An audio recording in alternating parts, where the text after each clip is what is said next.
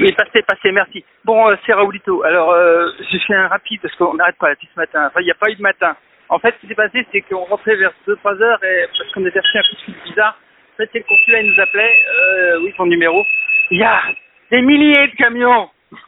Il y a des milliers de camions. On nous demande, là, ils vont, je sais pas combien de gens ils vont mettre, mais à mon avis, il y a plus de place.